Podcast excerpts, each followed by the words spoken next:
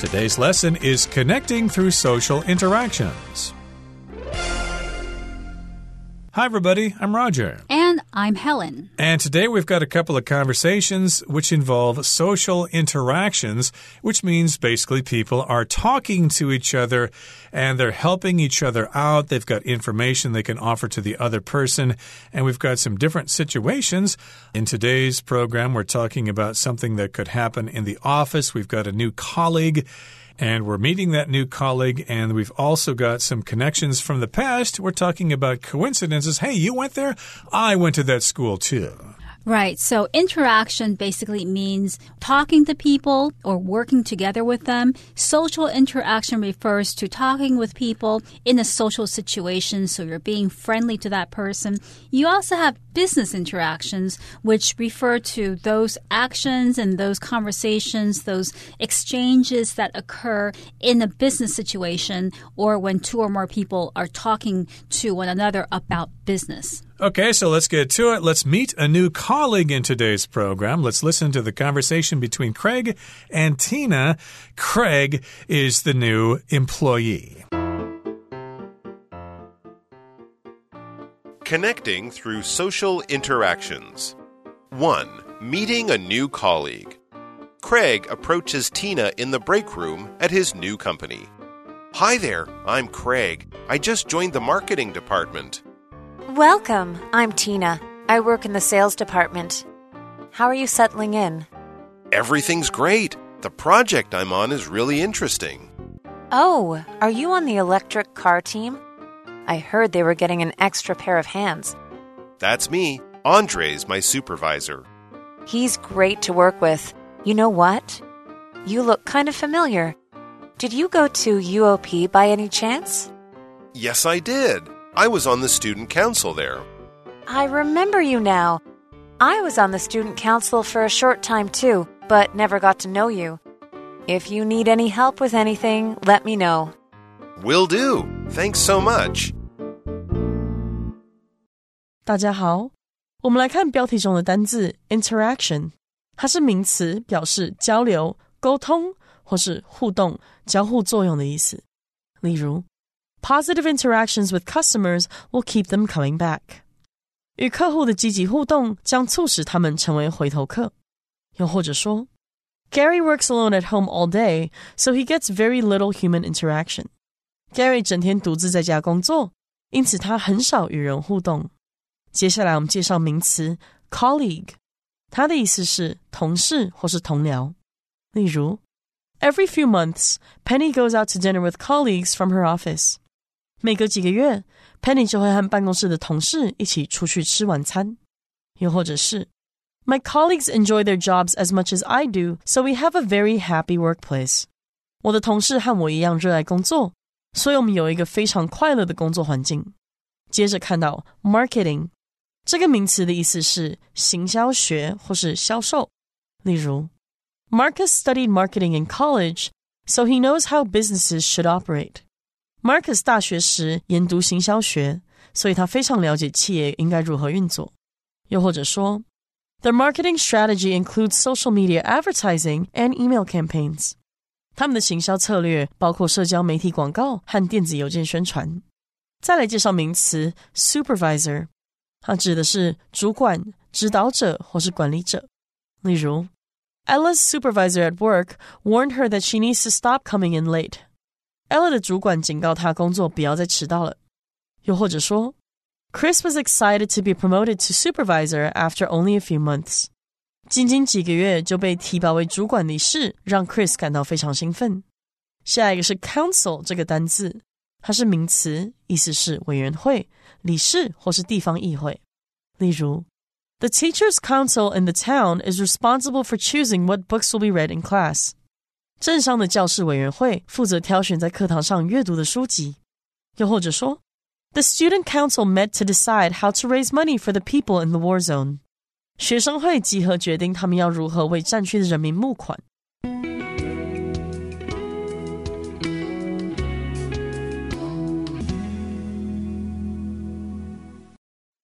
So the title of the first dialogue is Meeting a New Colleague. Here, the word colleague is very similar to coworker. A colleague is basically a coworker. It refers to somebody that you work with.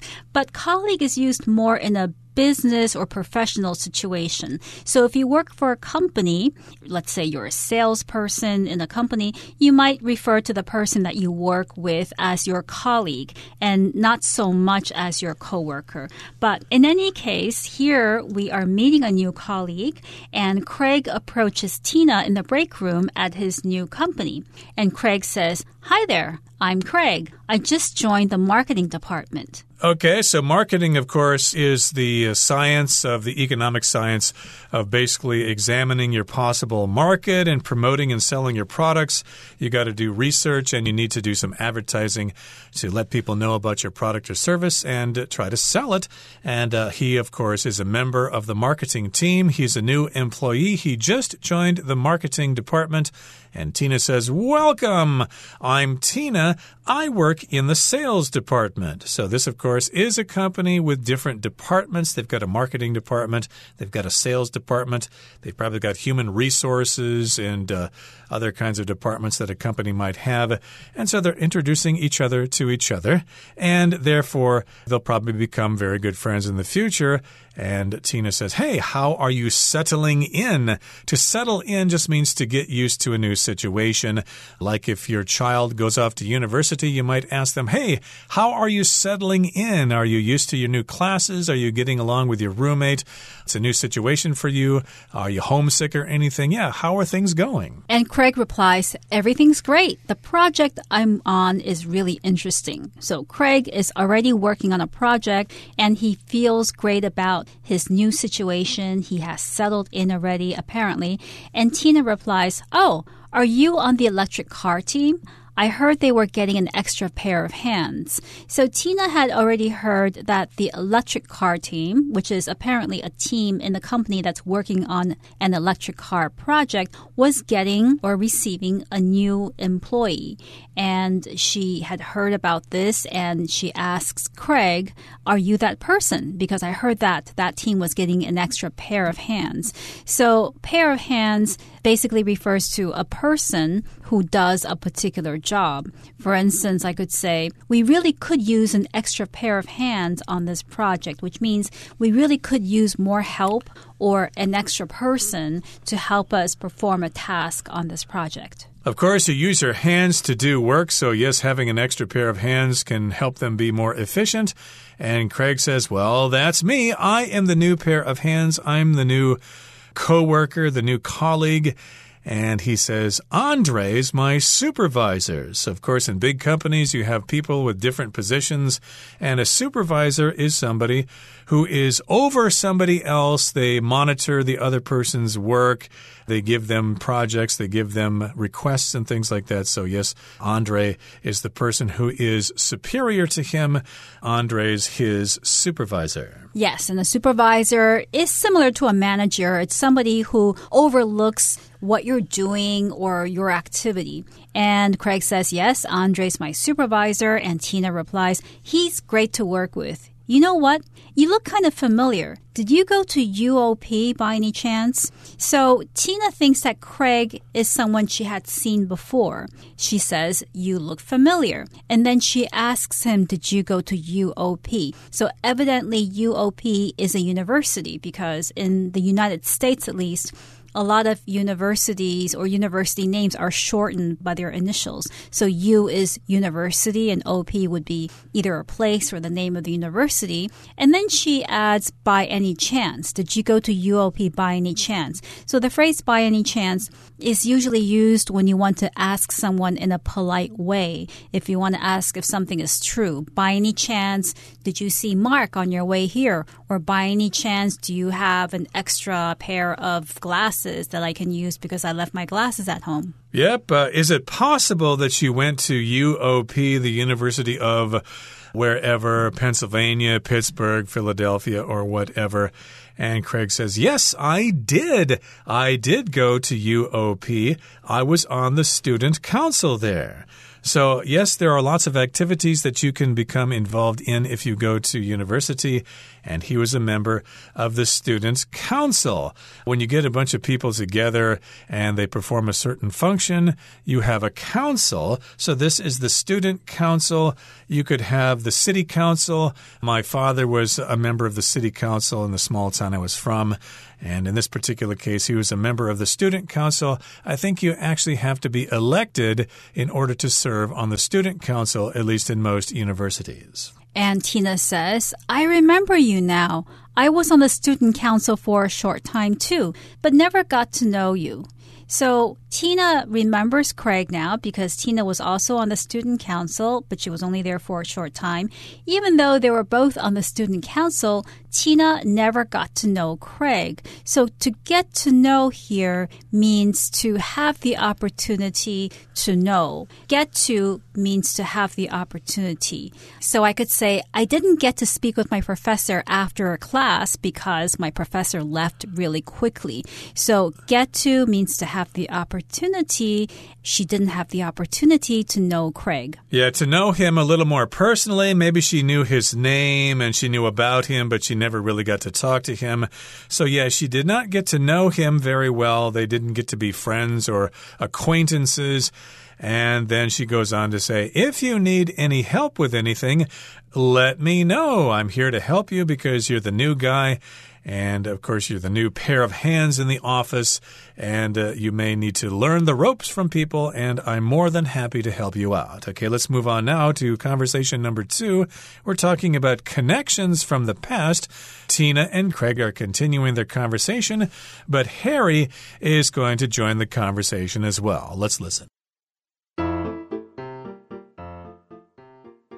2. Connections from the past. At a meeting, Tina introduces Craig to Harry from the sales department. Harry, this is Craig. He just joined Andre's team. Craig, this is Harry from sales. Nice to meet you, Craig. Welcome to the team. Thanks. I've seen your name on some emails. It's good to finally put a face to the name. Craig and I just realized we were both on the student council at UOP at the same time. No way. That's funny because Tina and I met before we worked here too. We both interned at another company. What a coincidence! Hey, maybe we've met before too. It doesn't seem uncommon around here. Yeah, I wouldn't be surprised. 第二部分介绍动词 intern，这个字的意思是实习或是当实习生。例如 Andrea interned at a fashion magazine, which is a challenging job for her. Andrea 在时尚杂志社实习，那对她来说是一项有挑战性的工作。或是 Josh talked about the remarkable time when he used to intern at a five-star hotel. Josh 说了一段在五星级饭店实习的难忘回忆。另外，intern 做名词也有实习生的意思，例如 Marla decided to take a position as an intern in the hope that it would lead to a permanent role at the company. Marla 决定担任实习生，希望之后能在公司获得正式聘用。又或者说，Before graduating from medical school, Christina worked as an intern in the hospital for a while. 在从医学院毕业前，Christina 在医院当实习医生当了一阵子。最后，我们来介绍名词 coincidence。 它的意思是巧合或是同时发生的事。例如，By coincidence, both Danny and Fred are from Tokyo。巧合的是，Danny 和 Fred 都来自东京。又或者是，Scientists still have no idea what makes the coincidence of these phenomena。科学家们仍然不知道是什么导致了这些现象的巧合。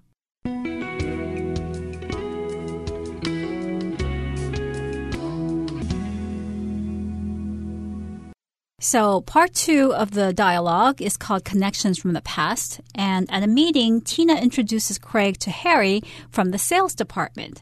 And Tina says, Harry, this is Craig. He just joined Andre's team. Craig, this is Harry from sales.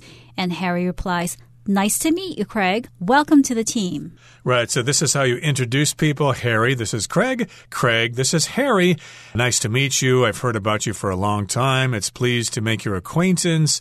The feeling's mutual, etc. And Harry says, Well, nice to meet you, Craig. Welcome to the team. So Harry already works for this company and he knows Craig is the new kid on the block. So he welcomes him to the company. Hey, welcome to the team. And Craig says, Thanks. I've seen your name on some emails, so I'm familiar with you. It's good to finally put a face to the name. So that's an interesting phrase here. I don't really use this too much myself, but basically, if you put a face to a name, you're able to know who the person is after you know the name. So you've seen the name around, like uh, John Smith or Lisa Brown or whatever, and you finally get to see this person. Oh, you're Lisa Brown. Now I know the name is attached to you. You are Lisa Brown. You're that person. And Tina jumps in and says, as she's speaking to Harry, Craig and I just realized we were both on the student council at UOP at the same time. So Tina tells Harry that she actually already knew Craig because they went to the same university. And Harry reacts by saying, No way. So, no way is an expression that you use when you're surprised or you don't believe what someone has just said. So, Harry thinks it's really strange that Tina and Craig already knew each other. So, he says, No way. You actually went to the same university? Interesting. So, of course, Harry's surprised by that. No way. I don't believe that. That's funny because we had met before we worked here too. We both interned at another company. So, here to intern or to be an intern means that you work someplace, usually without any pay. You're just working there to learn the ropes, to learn about the industry. And maybe if you do well enough, you might get offered a job there. But for the most part, if you're an intern, you do not get any kind of pay. Maybe you'll get some help in some way, but usually not. It's usually a job that uh, just gives you experience and nothing else. And Craig says, What a coincidence. Hey, maybe we've met before too. It doesn't seem uncommon here. He laughs. So Craig reacts by saying, What a coincidence. A coincidence is when two things happen at the same time or in the same place. And it usually happens in a way that is very surprising or unusual. For instance, if I were at the airport going somewhere and I meet a childhood friend from another country and we just happen to be at the airport at the same time, then that would be a coincidence because it's very unlikely to happen. Right. And of course, I think most of us have had similar situations where we ran across somebody that we thought we knew before, and we kind of think, well, there's some magic about this situation. Maybe we have some sort of connection because we ran into each other again. But I think, uh, according to statistics, that isn't really anything magical. It happens all the time. And uh, we call these things a coincidence. I remember a coincidence here in Taiwan when I uh, was working for a particular company, and the secretary at the company looked awfully familiar. And I went to talk to her. Don't I know you from someplace? And it turned out that she was actually one of my students from about 10 years before. Of course, she had grown, she was older, she didn't look the same. So it was an interesting coincidence that I was actually able to be the colleague of a student that I worked with before. But of course, I've been in Taiwan for many years, so that's probably bound to happen sometime or another. Have you had any similar coincidences like that, Helen? Yes, I've had a few experiences where it was a coincidence to see some childhood friends or some people from work in unusual places. Often when I'm on holiday, I would see people that should not be there because they're from a different place that I know of. So, yes, coincidences do happen a lot. Right. Uh, I ran into my language exchange partner in New York City by coincidence. Life is full of coincidences, but still, they are a lot of fun when they do happen because you kind of think there's some sort of magic in the air. And again, Craig says, What a coincidence that we all kind of know each other in some way from the past. And then Craig says, Hey, maybe we've met before too. It doesn't seem uncommon around here. In other words, it seems common that people seem to have known each other in the past in some capacity. Yes, and Harry says, Yeah, I wouldn't be surprised. So Harry believes that it's possible that they may all know each other in some other context. And this could happen if they all come from the same city or the same state. Often in America, you have very big universities, universities with a student population of 40, 50,000. So it's not uncommon for people to graduate, stay in the same city, and then end up working at the same company. So even though it's a coincidence, it's not that surprising. Okay, that brings us to the end of our explanation for today. Let's turn things over now to Hanny.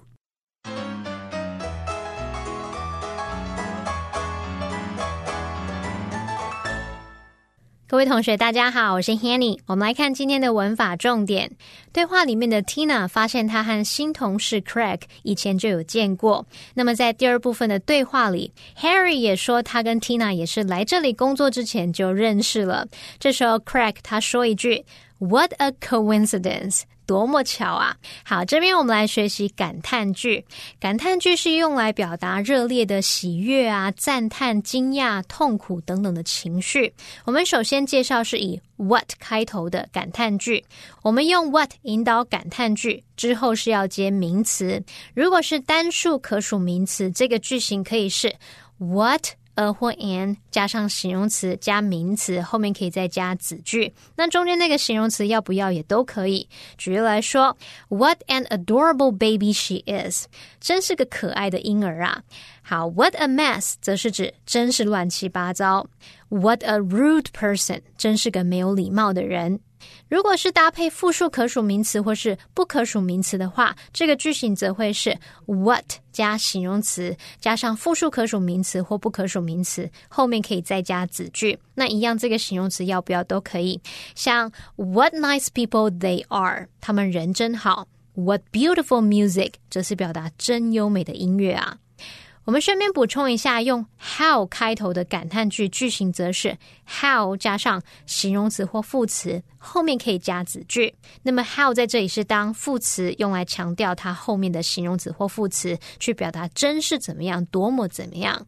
例如，how terrible，真糟糕；how interesting this book is，这本书真有趣；how gracefully she dances，她跳舞跳得多么优雅。好，那么另外文中用到单字 coincidence 来表达巧合，我们来学习它的字首字根。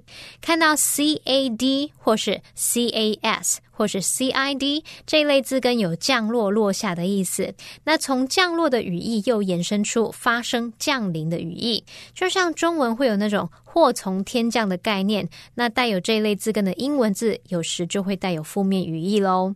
好，那我们看到在 coincidence 这个字当中，字首 c o 表示一起，i n 表示进入，那么字根 c i d 是降落。E n c e 是名词字尾，当同样的事件或情况一起降临在两个人身上，这样应该可以联想到 coincidence，表示巧合或是同时发生。我们也顺便补充两个有这一类字根的单字，第一个是 casual，它的字根 c a s 表示发生，那么 a l 是形容词字尾，把它合在一起，casual 可以用来形容是偶然的、碰巧的、不经意的。第二个补充的是 decadence，d e c a d e n c e，那它的字首 d e 表示离开，就带有那种 apart 或者是 down 的意思。字根 c a d 表示降落，e n c e 是名词字尾。那我们可以用这种偏离正轨、往下坠落的画面去联想到 decadence，它有堕落或是颓废的意思哦。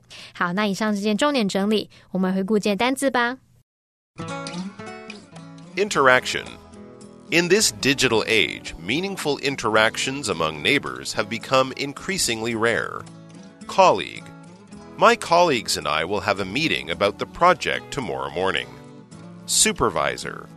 Diane decided to report the issue to her supervisor. Council. The City Council voted to approve the increase in the city's budget.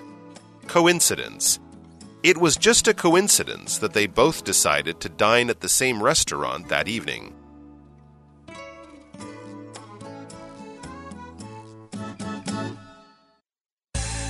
Well, that brings us to the end of another edition of our program, and please make sure you join us again next time. From all of us here, I am Roger. I'm Helen. See, See you, next time. time.